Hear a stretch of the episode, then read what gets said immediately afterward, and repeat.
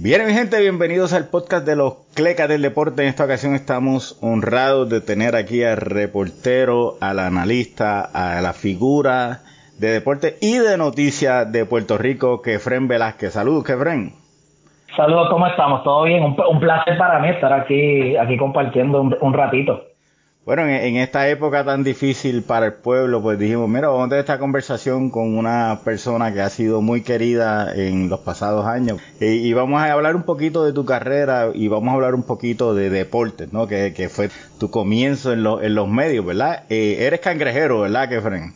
Pues mira, es, curioso esa, y vienes con, y, arrancas así, olvídate, mira, este, yo cuando, cuando chamaquito, mi papá, pues mi papá me, me, me dirigía a mí jugando pelota y demás, que fue el primer deporte que, que yo empecé a practicar. Entonces, él me llevaba a, los juegos en el Irán Bison. ¿Qué pasa? Papi se crió parte de su vida en Puerto Nuevo. Papi nació en Calle, pero se crió en Puerto Nuevo, Guaynabo. Y él de chamaco conoció a Maco Olivera. Y Maco para ese tiempo era el dirigente de los metros de San Juan. Y pues yo, yo fui Metro o sea, papi nos llevó al Irán Bison y mi hermano y yo nos hicimos Metro Kids. cuando eso abrió, yo creo que mi tarjeta era la número 3 y la de mi hermano el 4, éramos de los primeros. Sé que, bueno, de lo que de lo que me acuerdo, claro, de, aquel, de aquellos tiempos, yo me acuerdo que aquí venía a jugar, bueno, yo vi a Elga de, de rookie aquí, este, con, con los metros. ¿Qué pasa? Pues yo sí seguía los metros de San Juan cuando desaparecen, o sea, se convierten los senadores, todo pero después ya de, de adulto, como yo digo, de grande, yo digo, pero espérate, yo nací en Santurce. Pues yo nací en el Hospital Pavía. Aunque nunca viví en Santurce, pero nací ahí. Yo soy, yo vivo en, viví en Trujillo Alto. Dije, pues, pues porque yo no soy cangrejero, porque ya, ya habían desaparecido también o sea, se habían mudado a la franquicia de los senadores de San Juan. Y dije, pues mira, pues yo voy a ser cangrejero. O sea, y, yo me cambié por, fue mi decisión, no fue decisión de más nadie, porque yo dije, si fui metro porque me llevó mi papá, pues yo ahora puedo decidir, espérate. Y me convertí en cangrejero y, y soy abonado de los cangrejeros. Tú sabes, yo, eh, yo siento que aunque yo no puedo ir prácticamente a ningún, o sea, yo puedo ir a pocos juegos como fanático, porque mi horario de trabajo yo salgo a las 11 y 45 de mi trabajo, así que pierdo todos los juegos. Si no voy a cubrirlo trabajando, pues no puedo ir, pero mi forma de, de, de, apoyar al equipo es yo compro mi abono. Eh, todos los años yo compro mi abono y aunque no pueda ir a los juegos, pero siento que, o sea, soy parte del, del equipo así. Y todos los que pueda ir, pues voy. Contribuye, contribuye como quiera. Y, sí, sí. Y en el, eh, el, entonces tú jugabas béisbol, ¿llegaste a jugar algún otro deporte además de béisbol? Pues digo, de chamaco jugué baloncesto, boli, jugué en la escuela, eh, llegué a, correr, pero todo así, o sea, una, yo era, yo era una patita, yo lo mejor que sabía hacer era fildear, o sea, yo fildeaba bien, no tenía fuerza para batear, eh, lo que sí podía hacer era, me, me dedicaba a robar base, pues yo era bastante rápido y lo mío era pues leerle los pies a los, a, los pitchers, ver cómo lo hacían y si les robaba bases a los zurdos, en, en mi liga habían dos chamacos que se viraban espectacular para primera, pues eso para mí era como que un reto, pues yo no era, o sea, yo yo no iba a ser grandes ligas, o sea, eso no, eso no iba a pasar. bueno, el, este, el, primer paso es admitirlo, ¿no? O sea, que estás diciendo que tú eras cleca de... de, de... Pues yo, o sea, claro, yo sí tenía mucho, o sea, mucho fundamento el, lo que le dicen el baseball sense. Y, y, o sea, y me encanta. Y al sol de hoy, eh, cuando voy a, a, los juegos de fanáticos, el que me ha visto en el Bithorn, o sea, yo me siento y lo mío, o sea, me encanta. El béisbol es mi deporte favorito. O sea, me, me encanta, me encanta. Me puedo sentar a ver un maratón de juegos de béisbol que mucha gente dice, no, que el béisbol es muy lento. Yo me puedo sentar feliz de la vida a ver juegos de béisbol todo el día. O sea que, que podríamos estar horas hablando de la serie de los senadores contra los indios. Eh, de... mira, yo, yo te voy a, te voy a comentar algo. Yo, este, Mayagüez es algo que, eh, claro, desde chamaco uno lo viene viendo, desde Mambo de León, tú sabes, uno, yo sufría con los indios de Mayagüez, o sea, yo sufría. Y, y todavía, y tengo tengo, tengo amistades que juegan con los indios. Eh, y, me da, me da como una, como una piquiña cuando juego contra, yo detesto perder contra los indios de Mayagüez. Y digo yo detesto porque yo me siento parte del equipo, o sea, no, no, no puedo bregar, no puedo bregar. O sea que esta serie final pasada fue, fue este música para, para tus oídos, ¿no? Eh, donde Santurce le ganó a Mayagüez, ¿no? Oye, sí, y yo había tenido mala suerte a los, yo empecé, a los juegos que empecé yendo, eh, me acuerdo, el primer juego que fui esta temporada, yo llegué de unas vacaciones y aproveché para ir, y en ese juego llegué en la mitad, era un doble juego.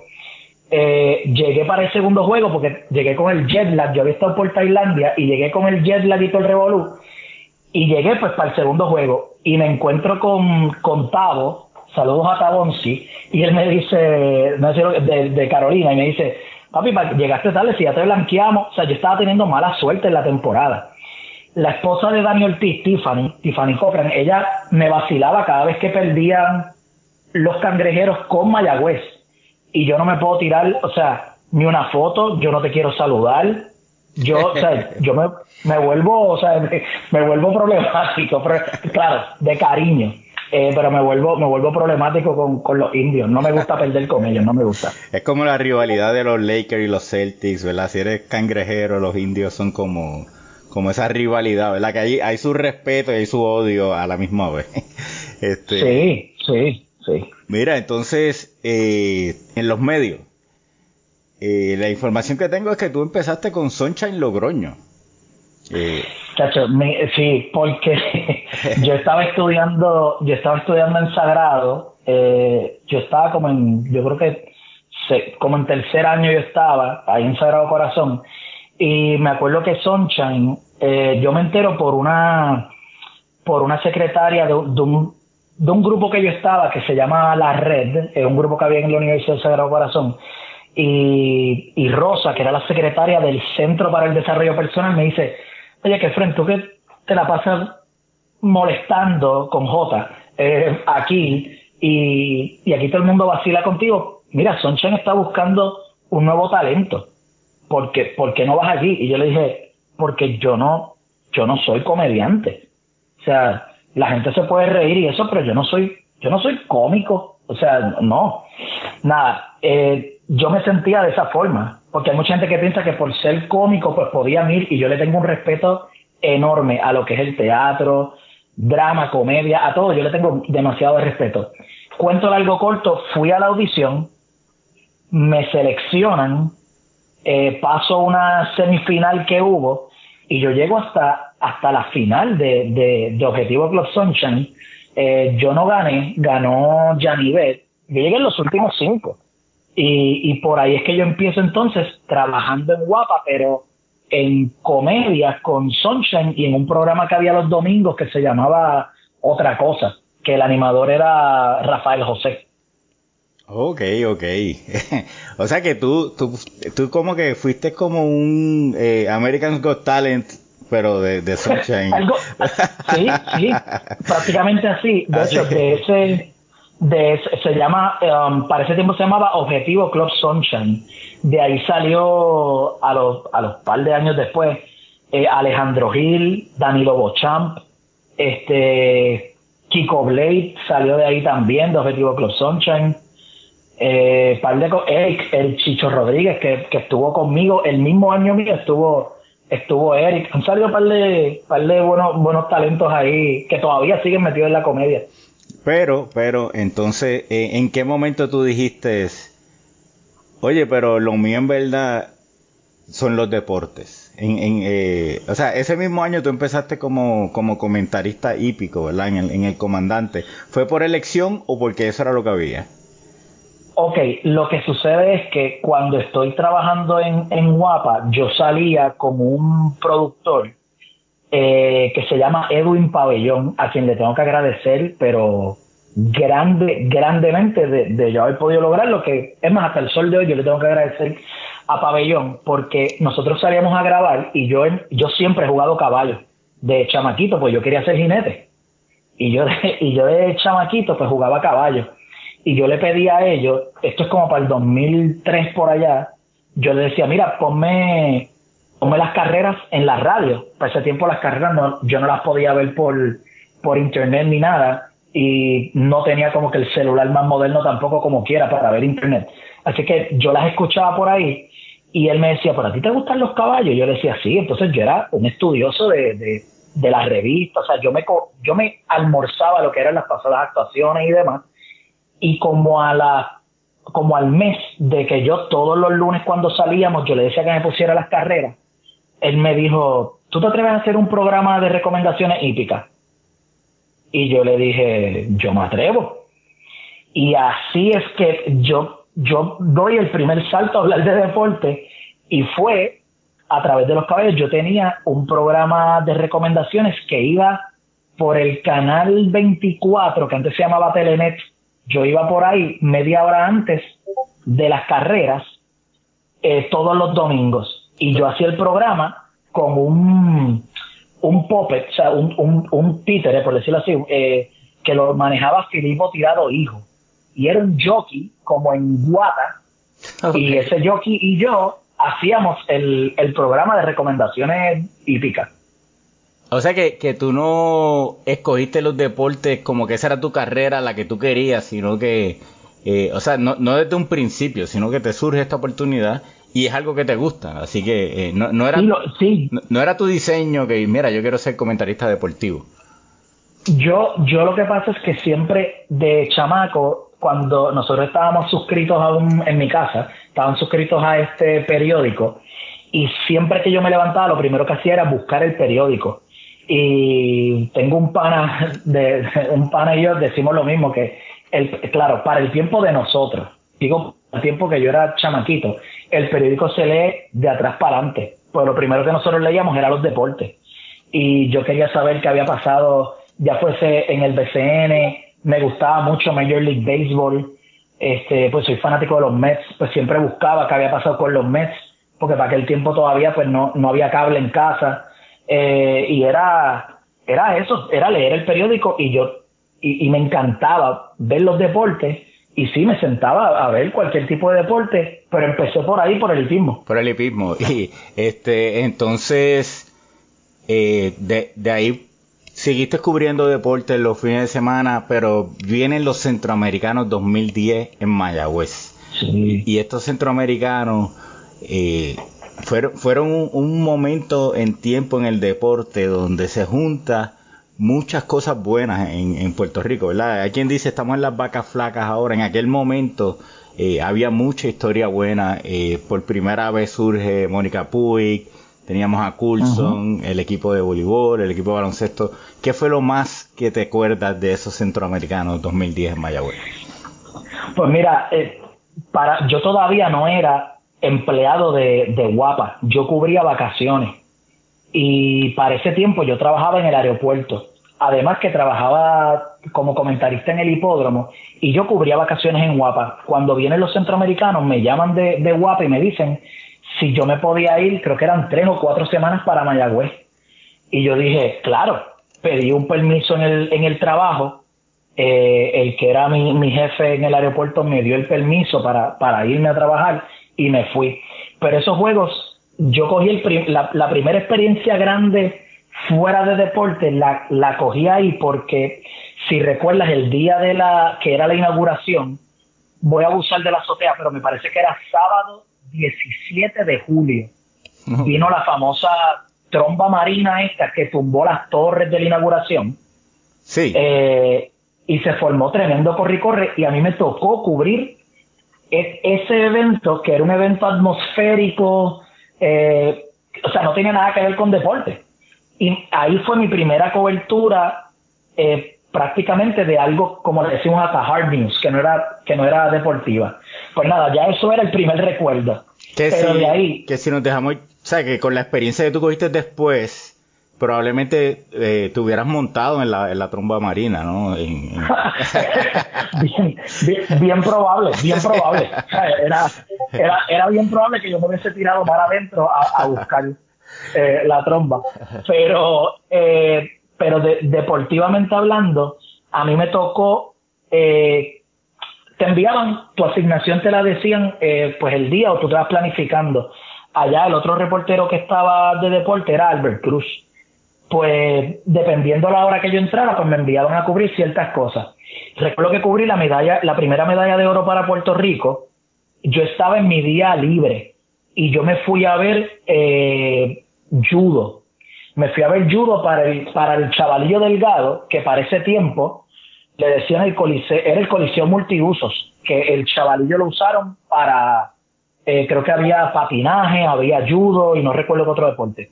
Pues ahí Melissa Mojica ganó la primera medalla de oro para Puerto Rico y los centroamericanos y estuve allí. Era la primera vez que me tocaba cubrir a alguien que ganaba una medalla para Puerto Rico. Pues para mí eso fue, o sea, yo, yo estaba en, en las nubes. Eh, para mí fue algo que jamás, jamás voy a olvidar.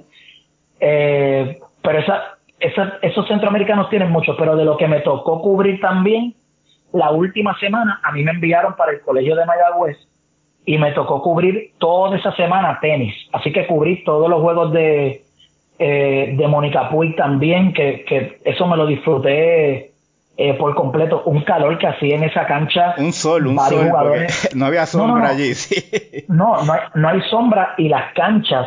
Bueno, hubo varios, las personas que estaban allí se tienen que acordar, pero hubo varios jugadores que se tuvieron que retirar, comenzaron a vomitar del calor.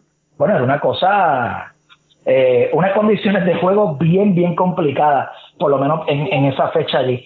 Eh, pero los centroamericanos, el juego de, de, de voleibol masculino eh, contra Venezuela por, por el oro fue... Con Piquisoto en, en, su, no, en, en sus años. No, eh, los, juegos, los juegos de baloncesto, eh, la famosa la famosa cachetada de Carlos Arroyo jugando contra, contra México este, uh, hubo, hubo varios. Ahora, tengo, el, tengo, como están los momentos felices, tengo el momento eh, doloroso y, y fue la carrera de Javier Coulson, que era el evento, e, era como que el evento de esos juegos eh, de individual era ver a Javier Coulson en los 400 con valla, porque Javier venía de ganar, había ganado en el 2009 plata en el, en el Mundial pues nosotros tenemos al, el caballo de nosotros en el atletismo.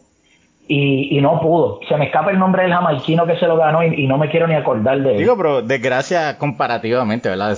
Ganó, claro. ganó plata, ¿verdad? Pero este... Sí, sí, sí, pero... Sí, sí, pero, pero, todas las expectativas era, tenemos aquí al, subcampeón mundial.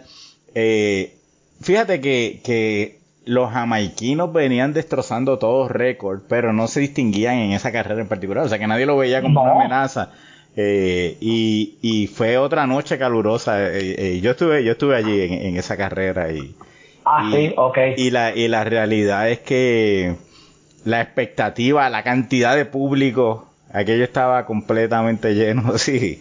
y, y fue como que se, o sea, fue una medalla de plata, pero en cierta manera eh, no, no hubo mucha alegría. Tú sabes que hay muchos eventos que tú ganas plata y la gente celebraba, tú sabes. Fue como una, como una especie de decepción que estábamos mal acostumbrados con Coulson, es, la realidad, tú sabes.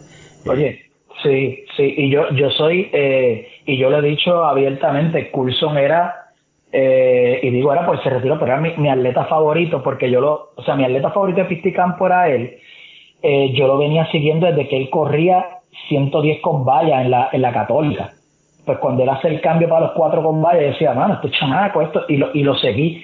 Pero como esa era la primera vez que lo podía ver ya como, no como profesional, pues ya lo había visto, pero, pero correr aquí, para mí hubiese sido el, el momento grande. Pero después lo vi en Ponce, después lo vi en Ponce quemar el Paquito en Montanel, eh, y eso pues ahí yo, yo dije, olvídate de eso, o sea, me lo disfruté ganando también a, Javier. a Javier Curso, sí. Este, entonces de ahí tú saltas a cubrir boxeo. Eh, ¿Te gustaba el boxeo? O sea, te, eh... sí, sí, sí. Yo sí, si voy a colocar, ok. El, el béisbol es el, el, deporte que más a mí me, o sea, me, lo disfruto un montón. Eh, claro, el baloncesto, el hipismo lo pongo ahí y el boxeo yo todas las si yo puedo ver peleas ese es otra cosa eso es algo que he hecho en la cuarentena ver peleas de boxeo desde eh, me puse a recordar las de Tito Miguel Coto que era mi boxeador favorito eh, vi peleas de, de Wilfredo de Gómez eh, me puse a ver un maratón de peleas de Tyson las primeras veintipico de peleas como se van rápido porque eran por nocaut. Sí, que en, en una hora, en una hora las ves. Sí, sí, sí. Este, pero, pero el boxeo sí me, me encanta.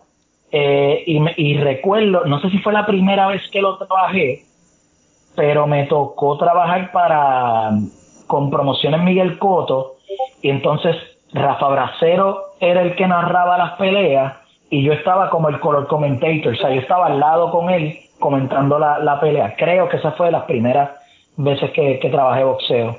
Oye, y es interesante que eh, mencionas estos deportes favoritos tuyos, el baloncesto. Fíjate, en el baloncesto, eh, yo crecí en los 80, yo era fanático de los polluelos de Bonito. Eso también lo he dicho por ahí. Eh, o sea que, Y, no me, y, no me, llevo con los titanes de Morovi. No, o sea, gente de Morovi, pues sí, es, es, es real. O sea que. Saludos a Javier Rolón, si que alguien, él lo sabe. Si alguien quiere subirle la presión a Kefren, solamente tiene que decir una sílaba de tres letras. West. West. No, no, no, no, no. no, no, no. Pero, te, pero, pero te dieron, te dieron tu campeonato, eh, gracias a, sí. esa, a esa dupla de, de Rolando Fraser y Cachorro, ¿verdad? Cachorro, Cachorro, estaba, sí, Cachorro, estaba Willy Meléndez, que era el point guard, no, no, teníamos, años más tarde llegó, llegó Rolo, Javier Rolón, que, que todavía cada vez que nos vemos, él lo sabe, que somos polluelos como quiera. que Frank, todo evento tiene que pasar de cierta manera para que uno aprenda, para que uno se desarrolle, ¿verdad? Pero hay uh -huh. algo en tu cobertura de los deportes que tú, con todo lo que has aprendido, diga, oye, lo debía haber hecho de esta manera o no me gustó cómo salió, algún evento que, que realmente tú, tú quisieras un do-over.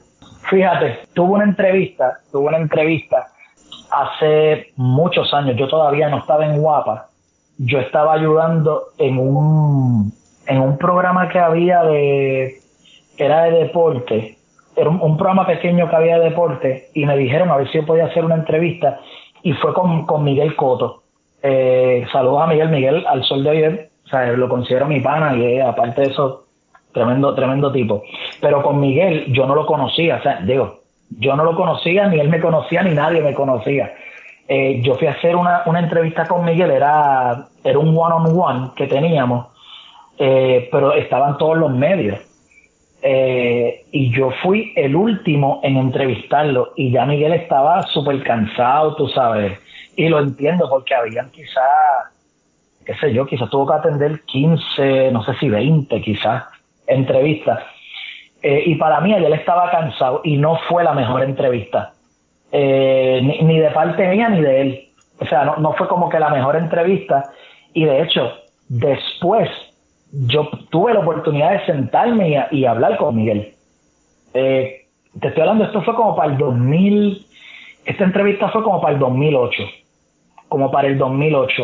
Y curiosamente en el 2009 es que yo empiezo a trabajar en Guapa, a cubrir vacaciones. Y me tocó cubrir la conferencia de prensa de Coto contra Paquiao. Así que empecé a ver a, a, a Miguel más a menudo y en el 2010 me pude como que sentar y, y hablar con él de, de, aquella experiencia que no había sido la, la mejor. Yo te diría que esa. Pero tuviste esa, el do-over. tuviste el do-over. O sea sí, que... no, no, no. Sí. Tuve, tuve, el do-over y después yo eh, pude ir a, a, a, cubrir a Miguel en el 2015 cuando peleé con Canelo y fui toda esa semana para allá, eh, verlo entrenar a él. O sea, me dio una experiencia bien buena. Aparte que sigues conociendo eh, personas dentro de, lo, de, los deportes que tú solamente las conoces por email. ¿Cubriste a, a Coto cuando él peleó con Pacquiao? ¿Cubriste a Coto cuando peleó con Canelo? ¿Tú, tú no la, piensas la que...? de Pacquiao no viaje. Para la de Pacquiao no viajé. Yo no era empleado todavía de Guapa. Yo era, yo hacía, yo cubría vacaciones. Okay. Pero cuando fue la conferencia de prensa aquí en Caguas, sí me tocó ir y los cubría los dos, o sea, en la conferencia de prensa, pero después eh, me quedé hablando con, con Pacquiao un rato. O sea, yo me olvidé de, la, de lo que había que hacer. Y de verdad que me quedé hablando con Pacquiao y con Freddy Roach. Y Pacquiao es un tipo demasiado cool. Demasiado cool. Pero tú no crees que tú le traías mala suerte a Coto? O sea, en esas peleas que me están mencionando. sí, solo lo fui a ver una vez. La vez que lo fui a ver, pues, pues perdió con, con Canelo. O sea, esa, sí, sí. esa vez, pues vamos a ponerlo así, le traje, le traje mala suerte porque es la única vez que lo fui a ver. Mira, el equipo nacional de, de baloncesto, ¿verdad? Tú, tú, has cubierto básicamente varias eras, eh, has visto muchas transiciones. ¿Algún juego que, que, se te graba en la memoria que tú hayas visto en vivo? Eh, que, que en vivo en la cancha, tú dices. El, eh, o que hayas, o que hayas o trabajado. televisión. Que hayas, tra que, que hayas ah, trabajado. Ajá, ajá, que hayas trabajado en él. No, pues de, de, la, de la selección tengo trabajando dos momentos. Cuando, eh, y, y, son recientes, eh, cuando me tocó trabajar para la, la ventana clasificatoria del Mundial, que el Clemente se quería caer contra México este, esa, esa gritería que había en el Clemente cuando eh, México va a la línea del tiro libre, yo jamás había escuchado el Clemente así, o sea, en mi vida, claro, yo no viví los tiempos eh, para, para la época de los 70, o sea, yo no, esa época yo no la viví, y en los 80, pues posiblemente si fui a un juego de chamaquito no me voy a acordar, pero yo trabajando ese juego, o sea, la, la, se le paraban los pelos a uno. Que falló los dos. Que falló los dos, ¿verdad? El, sí. El jugador de sí, sí. sí, sí. Este, no, no, y aquello fue increíble, sí. Ese, y entonces, este, eh, tengo que mencionar el, el primer juego de, del Mundial. Eh, los, el, los canastos de, de vueltas, tú sabes. No, no, el, el Mundial, ese primer juego del Mundial ahora en China que es verdad que la gente va a decir, ah, pero hello, fue contra Irán. No, no, no. Pero ese juego, como tú, tú me preguntas de los que trabajé, ese juego, olvídate, porque te voy te voy a explicar cuando, cuando uno va a, a cuando vas como prensa a cubrir ese, ese evento, eh, te dicen qué cosas puedes hacer y qué cosas no. Pues, ¿qué pasa? Era mi primer mundial, pues yo no, yo no sé todo lo que puedes hacer y lo que no. El punto es que tú no puedes, tú sabes que aquí en Puerto Rico uno, uno grita, aunque estés trabajando, tú gritas cuando metes Puerto Rico. O sea, aunque yo estuviera trabajando, yo gritaba y lo celebro. En el, en el Mundial no te permiten aplaudirle al equipo. Okay, no, okay. no, te puedes, no te puedes ver identificado con, con el equipo. Y entonces tú, estoy sentado en el área de, de prensa y, tú miras a los que están alrededor tuyo y todo el mundo está igual. Y yo decía, yo no puedo gritar, pues yo me tengo que levantar de donde estoy e irme a un pasillo. Por, para poder, para poder brincar y saltar. Sí, sí. Y me pasa en los juegos de béisbol, que la mejor experiencia de mi vida la tuve en el 2017, cuando el Team Rubio, yo no puedo ver los juegos desde el, desde el press box, desde el cuarto de, de prensa no puedo. Yo me tengo que ir y yo empiezo a escribir o lo que sea sentado como un fanático. Yo me siento y de ahí veo el juego y bueno, voy a decir lo que hago. Yo me escondo mi carnet por dentro para no tener el carnet de prensa por fuera y poder gritar y poder disfrutarme el juego. Sí, ser un, ser un fanático más y... y sí, estoy trabajando, estoy trabajando, pero me, o sea, me quedo lejos pero no lo puedo ver desde la desde el área, desde el cuarto de prensa. No lo puedo ver, no wow, lo puedo wow. ver. Nosotros vamos a hacer una, una sección, ¿verdad? Que, que le llamamos el ping pong cleca. Y es que te vamos okay. a decir, te vamos a decir una frase, eh, o tú me vas a decir un nombre o, o, o, una anécdota o lo que lo primero que te venga a la mente, ¿verdad? Cuando te mencionamos esta frase, ¿verdad? Algunos son a manera de pregunta, pero tú la contestas y me dices cualquier anécdota que, que, que te venga a la mente, ¿ok? Eh, jugador de béisbol Dale, favorito. Estoy hasta nervioso, espérate. Dale, vamos. jugador de béisbol favorito. Mike Trout. Eh, de, los, de, de, todos los tiempos? O... Ah, no, no, no, no, no. Estoy pensando activo. Sí, ah, sí. No, de, de, de, todos los tiempos, Roberto Alomar. ¿Y tienes, tienes alguna anécdota de, de Roberto?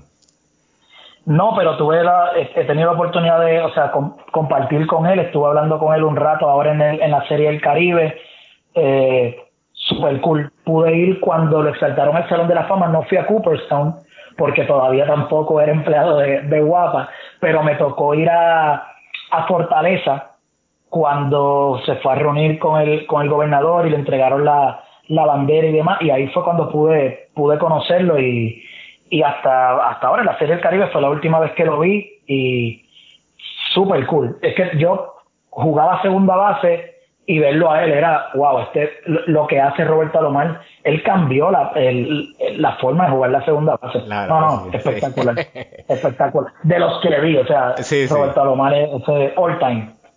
Piculín Ortiz. Uh, el mejor. ¿Tienes alguna anécdota con Piculín?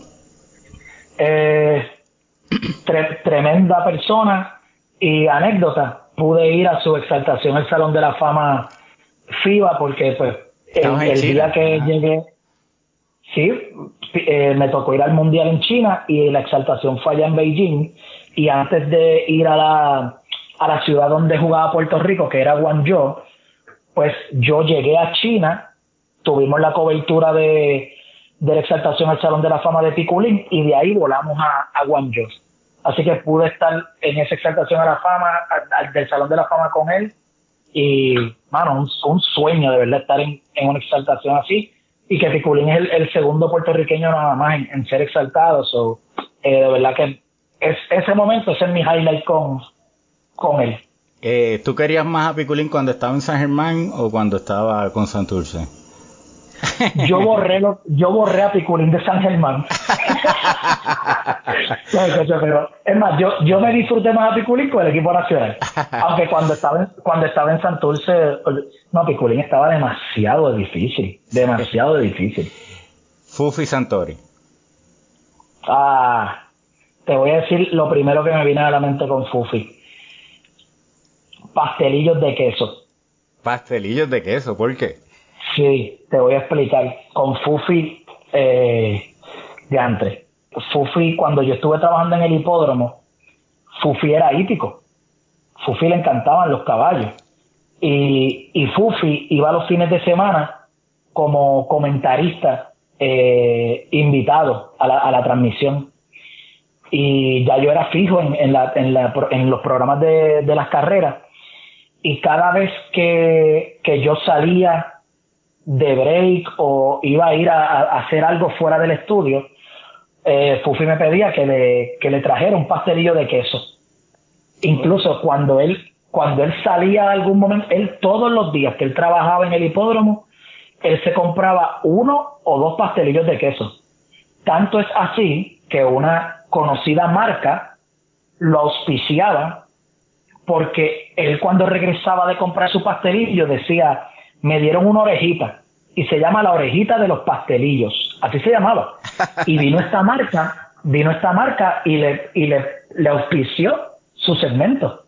No, oh, Fufi, eh, chacho, Fufi, chacho, yo me, me encantaba hablar con Fufi todos los fines de semana que él iba, allí nos sentábamos a dar, a dar chistes y, y hablar de todo, de todo. De hecho, con Fufi, Fufi en el estudio, déjame ver, sí estaba Fufi cuando nosotros le ganamos en el 2004 a Estados Unidos, nosotros estamos en vivo en la programación de las carreras y nos olvidamos de hablar de caballos porque estábamos viendo el juego de Puerto Rico y si los que estaban escuchando la transmisión ese día veían que habían unos baches de minutos sin que ninguno hablara. Estaba Norman H. Dávila, estaba Fufi, estaba, me parece que estaba Pedro Muñiz y estaba yo, estábamos en el estudio. No, eso fue otra, eso es otra anécdota que me vino a la mente así de Este, que en paz descanse. Hay pocos deportes que, que Fufi Santori no, no tocó en, en Puerto no, Rico. No, no. Fufi, chacho, tremenda persona, tremenda persona. Háblame el hipismo en Puerto Rico actualmente. Bueno, eh, actualmente el, el, el hipismo, de hecho, están por regresar, espero que regresen pronto, pudiera ser la primera actividad deportiva eh, que, se comience a practicar, porque se puede hacer sin público, ya que hay un sistema electrónico de apuestas que usted lo puede, eh, por internet, o sea, usted puede hacer su jugada por internet, así que puede que, tengamos eso. Eh, el hipismo a mí me gustó un montón. vamos a, a ponerlo en perspectiva, comparado con la época dorada de los 70, quizás los 80, eh, mediados de los 90, para muchos quizás no tenemos la, la, no se ven la calidad de ejemplares que teníamos en aquello, en aquellos momentos. Eh, y, en, y en cuanto a los jinetes, aquí Puerto Rico es uno de los, de los sitios donde mayor calidad de jinetes hay, y me atrevo a decir que en el mundo. Eh, si vienes a, tú buscas las estadísticas en Estados Unidos y en cualquier hipódromo que tú busques, o sea, de los mejores hipódromos, vas a ver que hay uno, dos, tres puertorriqueños haciéndolo muy bien. Eh, el hipismo es algo que yo, a mí me encanta, de verdad, y yo lo, lo sigo respaldando todo el tiempo. Hago un programa de hipismo eh, los sábados.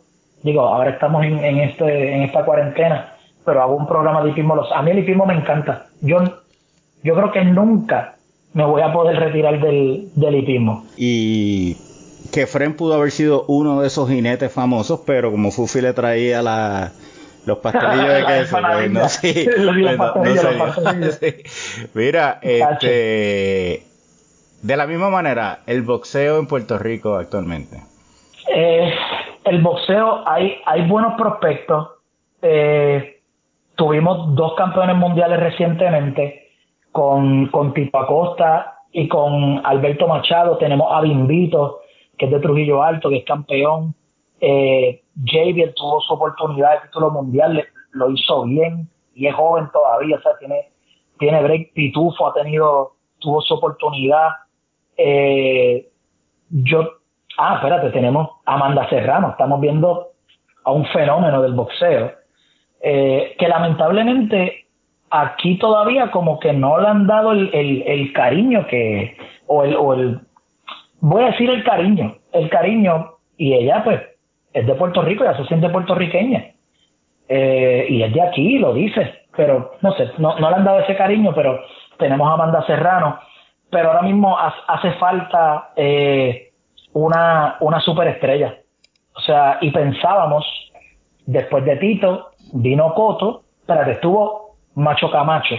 Después de Macho, vino Tito, después de Tito vino Coto, pero después de Coto no hemos tenido esta superestrella que pensábamos que iba a ser Félix Verdejo, eh, a quien le envío un abrazo. Félix eh, no, no, la, no las ha tenido con, consigo, tú sabes, distintas, eh, distintos problemas que, ha tenido, lesiones dentro, fuera del cuadrilátero, eh, lo, han, lo han atrasado bastante, bastante. Pero yo, yo sé que él sabe que esta es la, como, como dicen en la calle, esta es la vuelta, esta es la vuelta que, que, que tienes que, que, dejarlo todo ahí.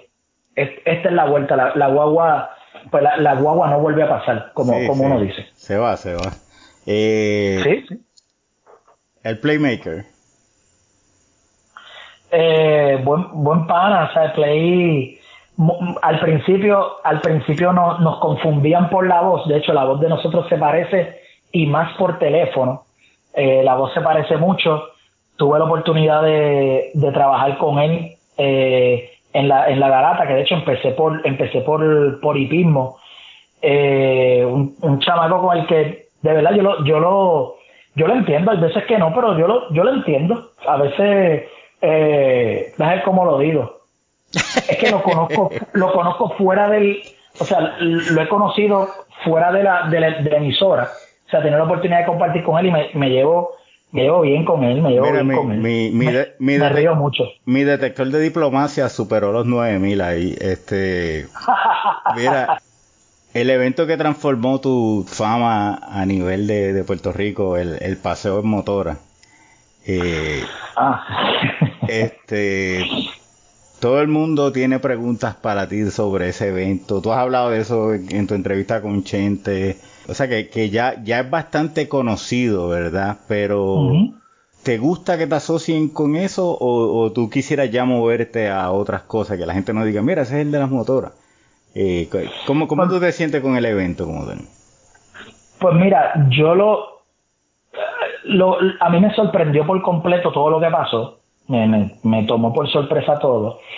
Eh, la ventaja que ha tenido, por lo menos como yo lo veo, es que posiblemente jóvenes que no acostumbran ver noticias todas las tardes a las 4 de la tarde o a, la, o a las 11 de la noche, pues a pesar de que me conocieron por ese evento, pues, y, me pasó cuando fui a la Serie del Caribe, pues entonces los chamacos más jóvenes, me, el que no sabía lo que yo hacía, pues ahora sí me, asocia como que, ah, ah, pero es que él también hace deporte, o sea, da los deportes, trabaja en esto. Y, y por ahí, pues yo entiendo que sí, que, que me ha ayudado y, y, y, es algo que se va a quedar ahí. O sea, eh, lamentablemente cuando sucede algo, ya sea un temblor o, bueno, con esto del, del combi, a mí me, me montaron encima del combi. So, es algo que ya está en el, en, del COVID, perdón, ya es algo que me, que la gente automáticamente sale un meme. Y yo pues me, o sea, me río, eh, y sigo por ahí, este, pero, pero nada, es, algo que, que sucedió, como, como dicen en los, como dicen por ahí los de la música urbana, algo que sucedió orgánico y se transformó en, en eso, pero yo, yo he seguido dándole al deporte full, tú sabes, no, no, no me he desviado para para otro lado. Y, y por último en esta sección, Rafa Bracero. Papá. papá. Soy abracero, yo le digo, le digo papá. Eh, él lo sabe que le digo papá en Guapa todos lo saben que yo le digo papá y desde que llegué yo le digo papá. Ese, ese es papá, o sea, de, verdad, un, un maestro eh, entre Rafa, un, un, profesional pero, pero espectacular, muy serio, eh, sumamente responsable, eh, una enciclopedia sentarte, sentarte con Rafa, tú puedes hablar de cualquier deporte con Rafa, pero lo que era eh, hablar de, o sea, si yo quería saber algo de Clemente, yo le preguntaba a Rafa. Ese es el jugador favorito de, de Bracero, Roberto Clemente. Y, y de boxeo ni hablar, las anécdotas, la cantidad de peleas que, que Bracero cubrió, eh, más cuando yo tenía la oportunidad de trabajar con él, era fue una escuela en, en, en el poco tiempo que, que, pude trabajar directamente con él, o sea, los mismos eventos, una escuela, pero, pero increíble. O sea, yo, gracias a Dios, he tenido una, escuela, una escuela bien buena en distintos momentos, porque, en, por ejemplo, yo en, el hipismo, pues estuve con Norman H. Dávila, que es el mejor narrador de carreras de caballo que hay en, en toda Latinoamérica. Ah. para, nadie. El estilo de él eh, era. No, no se podía confundir con nadie. Era la, la forma en que. Como arrancaba las carreras, ¿verdad? Que. Este, sí, sí, sí. Yo leí una vez, ¿verdad? Que, brillante, que, que yo leí una vez que él alargaba las vocales al comienzo de la carrera para darle tiempo de ver los números. este, sí, y, y, los caballos y demás, no, no, lo que hace Norman, Norman ese, ese fue otro maestro. Eh, la, la, primera vez que me tocó trabajar atletismo, eh, me, me, guió muchísimo Eliot Castro, que también había trabajado con Eliot eh, en el hipismo. Eliot también era hípico. Y, y ya yo lo conocía del, hipódromo. Más después me tocó trabajar el Gran Prix en Ponce y pues ahí con Eliot también me ayudó un montón. O sea, yo yo gracias a Dios he tenido, me, he topado con, por decirlo así, con la gente correcta, con, con, las personas correctas que, que nunca me, ni me dijeron que no, ni me dieron de codo por, por en aquel momento ser como quien dice un chamaquito, eh, porque lamentablemente muchos sí me veían así. Y, y, y yo sé que le puede pasar a muchos jóvenes y yo hoy día, y, y estudiantes de periodismo lo saben, a mí yo le doy la mano a todos los jóvenes que yo pueda, le doy la mano porque yo, yo tuve par de tropiezos en su momento eh, con, con, personas de los medios que, que tú dices, Tiantre, pues, pues nada, me voy a quitar. No, no, no. Pero esas personas que te digo, Norman H. Dávila, Rafa Bracero, eh, Eliot Castro, maestro, tres maestros. Wow. De verdad. Leyenda, leyendas todos. Sí, sí. Bueno, que Fren, un millón de gracias por, por este tiempito que nos has dedicado de, de, vuelta y recordando momentos gratos y buenos, ¿verdad? Eh, pero, antes que te nos vaya, queremos ver si, tienes algún Cleca Award que dar.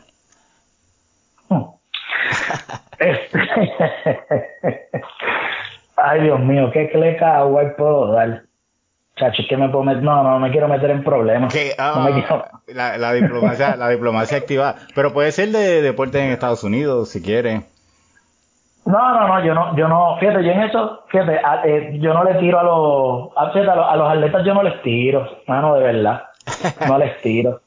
No, no, no, no, no, no, le, no les tiro. De hecho, me, me apuesto a pensar a quién yo le, déjame ver, Fíjate, es que no, no tengo así alguien que diga, ah, mira, fulano.